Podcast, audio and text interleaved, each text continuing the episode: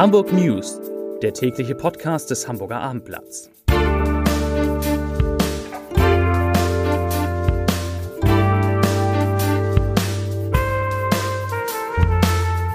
Herzlich willkommen. Mein Name ist Lars Heider und der letzte Podcast des Hamburger Abendblatts, der letzte tägliche Podcast des Hamburger Abendblatts in dieser Woche hat es nochmal in sich, denn ich habe für Sie für euch den Fahrplan für die Wiedereröffnung der Kitas in Hamburg. Darauf haben ja viele lange gewartet.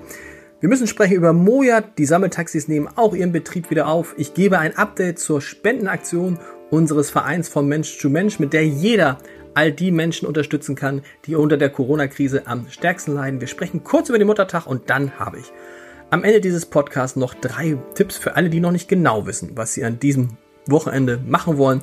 Zwei Tipps für Podcasts und eins für ein digitales Konzert, das man unbedingt gesehen haben sollte. Also bleiben Sie, bleibt ihr dabei. Zunächst aber wie immer meine liebe Kollegin Kaya Weber mit den drei Nachrichten in aller Kürze. Nachricht Nummer 1. Restaurierung der Peking beendet. Nach der Überholung in Wewelsfleth, Kreis Steinburg, ist die Peking wieder ein kompletter Rahsegler. In den kommenden Wochen wird das Hamburger Traditionsschiff dann an seinen neuen Eigentümer, die Stiftung Historische Museen Hamburg, übergeben. Die Überführung der Peking in ihren Heimathafen wird Corona-bedingt aber erst im Spätsommer stattfinden. Die Peking gehörte zu den legendären Flying P-Linern der Hamburger Reederei Leis. Sie wurde zu Beginn des 20. Jahrhunderts als Transportschiff für Salpeter eingesetzt. Ein Video zur Geschichte der Peking gibt es auf abendblatt.de slash video slash Hamburg. Nachricht Nummer 2. NDR muss Millionen sparen. Statt 240 Millionen Euro muss der NDR in der kommenden Beitragsperiode offenbar insgesamt 300 Millionen Euro einsparen. Von 2021 bis 2024 wären das jährlich 75 Millionen. Ausgaben für Personal, Produktion, Verwaltung und Programm werden gesenkt. Dies teilte heute der NDR mit. Mindestens 200 Stellen sollen in den kommenden acht Jahren nicht nachbesetzt werden. Im Fernsehprogramm wird vor allem im Bereich Unterhaltung gespart. Künftig wird es weniger Tatorte und Fernsehspiele vom NDR geben. Informationsangebote wie Tagesschau und Tagesthemen sollen höchste Priorität behalten. Auch bei den Radiosendern NDR Info, Kultur, NDR 2 und Enjoy stehen Programmänderungen an. Einige Veranstaltungen wie das NDR Classic Open Air fallen weg. Diese Maßnahmen seien notwendig, weil die Einnahmen aus dem Rundfunkbeitrag allgemeine Kostensteigerungen nicht auffangen können, heißt es in der NDR-Mitteilung. Nachricht Nummer 3. A7 am Wochenende gesperrt. Wegen Bauarbeiten ist die Autobahn zwischen Schnelsen Nord und Stellingen am Wochenende nur teilweise befahrbar. Die Sperrung in Richtung Süden beginnt heute um 22 Uhr. Aufgehoben werden soll sie am Montagmorgen gegen 5 Uhr. Südlich des Tunnels Schnelsen wird ein lärmmindernder Asphalt verlegt. Eine innerstädtische Umleitung beginnt an der Anschlussstelle Schnelsen Nord und führt über die Oldesloher, Holsteiner und Kieler Straße. Wer Richtung Süden auf der A23 unterwegs ist, soll in Eidelstedt abfahren und der Umleitung bis Stellingen folgen. Ja, heute war es soweit. Äh, Eltern von Kindern im Kita-Alter warten seit Wochen darauf, dass die Kitas wieder öffnen. Bekanntermaßen gab es ja zuletzt nur eine Notbetreuung, die immerhin schon von 17 Prozent aller Kita-Kinder in Anspruch genommen wurde, die darauf ein Anrecht haben. Heute hat aber Hamburgs Sozialsenatorin Melanie Leonhardt, die für die Kitas verantwortlich ist, einen Fahrplan für die nächsten Wochen und ja, Monate vorgestellt. Und äh, den will ich natürlich sofort hier präsentieren. Also, ab dem 18. Mai, ab dem 18. Mai dürfen alle Vorschüler, das, die sind ungefähr fünf bis sechs Jahre alt, alle Vorschüler dürfen zurück in die Kitas. Wenn die dann reingehen und alle wären da, wären das immerhin schon 40 Prozent aller Kinder, die wieder in den Kitas in Hamburg betreut werden dürften. Ab dem 18. Mai die Vorschüler. Ab dem 8. Juni dann, vorausgesetzt das Infektionsgeschehen verhält sich so, wie wir das alle hoffen, also wird nicht nochmal schlimmer. Ab dem 8. Juni dürfen dann die 4- bis 5-Jährigen und alle Geschwisterkinder in die Kitas.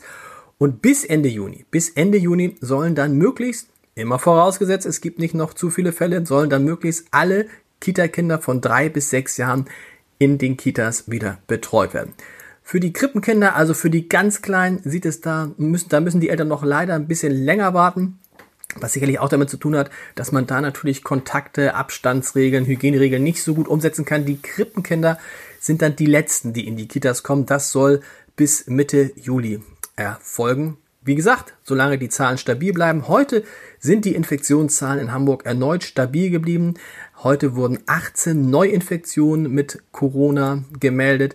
Aktuell sind 690 Hamburgerinnen und Hamburger mit dem Virus infiziert. Wenn ich meine Zahlen hier richtig lesen kann, 116, das ist, kann man aber gut lesen, 116 müssen aktuell in Kliniken behandelt werden. Das ist die niedrigste Zahl seit Wochen. 46 davon liegen auf einer Intensivstation. Übrigens ganz interessant, wenn man sich die Infektion anguckt und mal fragt, wie viele ähm, Kita-Kinder eigentlich sich so angesteckt haben. Bisher hat Sozialsenatorin Menelino hat gesagt, bisher haben sich erst fünf Kita-Kinder mit dem Virus angesteckt und das ist das Interessante, alle außerhalb der Kitas. Das heißt, in den Kitas, obwohl da ja schon 17 Prozent der Kinder betreut werden, also mehr als 1000 Kinder, hat es in den, Kita, in den Kitas kein Infektionsgeschehen gegeben. Das zum großen Bereich Kitas. Moja. Moja hat ja auch, das sind diese Sammeltaxis, diese goldfarbenen Sammeltaxis, an deren Anblick man sich in Hamburg nicht nur gewöhnt hatte, sondern die auch fast schon stadtprägend waren. Die haben ja auch im Rahmen der Corona-Krise ihren Betrieb weitgehend eingestellt und jetzt startet Moja wieder. Moja startet ab dem 25. Mai wieder. Nicht mit der kompletten Flotte, sondern zunächst einmal mit 170 von 330 Fahrzeugen. Das ist ja etwas mehr als die Hälfte der Fahrzeuge. Wer äh, die Moja-Fahrzeuge nutzen will, der muss eine Maske tragen. Es gilt also eine Maskenpflicht. Es dürfen nicht mehr als fünf Fahrgäste transportiert werden. Wo ich mich gerade frage, passen nicht sowieso nur sechs rein, aber fünf dürfen maximal transportiert werden. Und Moja weitet zum Riesstart äh, sein Gebiet aus, nämlich um die Bereiche Billbrook und Billstedt. Auch da, dorthin und von dort fährt Moja künftig ab. Das sind doch auch gute Nachrichten. Man merkt, überall in der Stadt geht das normale Leben langsam, langsam, langsam wieder los. Unsere Spendenaktion dagegen, unsere Spendenaktion, die wir zu Beginn der Corona-Krise gestartet haben, um Menschen zu helfen, die besonders stark von Corona betroffen sind, und zwar so stark, dass sie Probleme haben, sich Lebensmittel zu kaufen. Diese, diese Spendenaktion gilt mit der Normalisierung des Lebens langsam zu Ende. Bis 16. Mai wird die noch dauern. Bis 16. Mai können Sie gern auch noch spenden an unseren Hilfeverein von Mensch zu Mensch. Alle Adressen, alle äh, Kontonummern finden Sie unter www.abendblatt.de. Bisher, und das ist ganz toll, bisher haben wir 1,3 Millionen Euro an Spendengeldern zusammenbekommen. Das ist damit die größte Hilfsaktion, die das Hamburger Abendblatt in seiner langen Geschichte, mehr als 70 Jahre in seiner langen Geschichte jemals gemacht hat. Mit diesem Geld haben wir Lebensmittelgutscheine im Wert von jeweils 25 Euro gekauft und die an Bedürftige verteilt mit Hilfe von gemeinnützigen Organisationen. 1,3 Millionen durch 25. Da kann man sehen, dass da reden wir über ein paar 10.000 Menschen, denen mit Lebensmittelgutscheinen in unserer Stadt geholfen werden konnte. Vielen Dank für alle, die gespendet haben und wenn Sie Lust haben, bis zum 16. Mai läuft die Aktion noch und auch darüber hinaus werden wir mit unseren Hilfevereinen natürlich Menschen unterstützen, die besonders stark unter Corona leiden. Nicht vergessen sollten Sie, solltet ihr auch, dass Sonntag Muttertag ist. Ich finde ja, dieses Jahr ist Muttertag ein besonderer Tag, weil viele Mütter natürlich besonders unter der Corona-Krise leiden, gerade Alleinerziehende, die nicht nur ihren Beruf sich um ihren Beruf kümmern müssen, sondern sich auch jetzt ihre Kinder mit ihren Kindern Homeschooling machen müssen, die vielleicht sogar noch Masken nähen müssen. Also an diesem Sonntag wäre es besonders, äh, besonders angesagt, den Müttern einmal Danke zu sagen. Wir haben rumgefragt, ob durch die Corona-Krise so etwas wie eine Retraditionalisierung der Mütter passiert. Was Hamburger Frauen dazu sagen, lesen Sie, liest ihr auf www.abendblatt.de und im Hamburger Abendblatt. So, und am Anfang habe ich versprochen, dass es am Ende noch drei Tipps gibt für dieses Wochenende und äh, natürlich folgen die jetzt.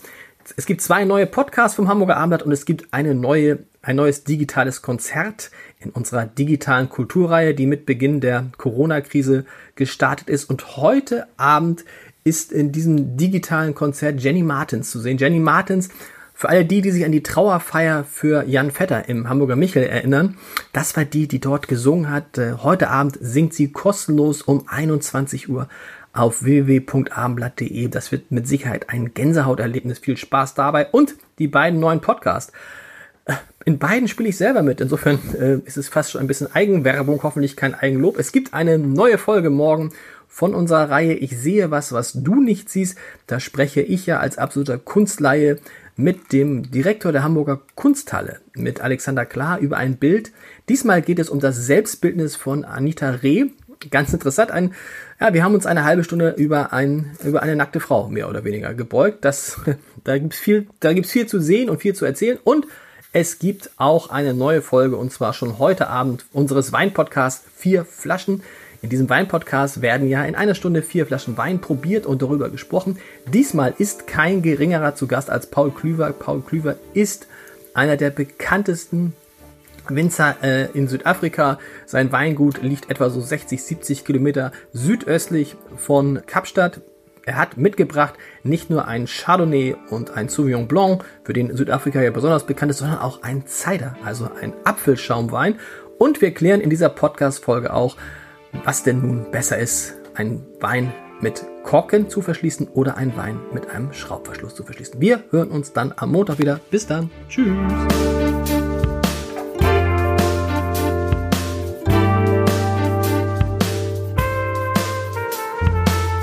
Weitere Podcasts vom Hamburger Abendblatt finden Sie auf abendblatt.de slash podcast.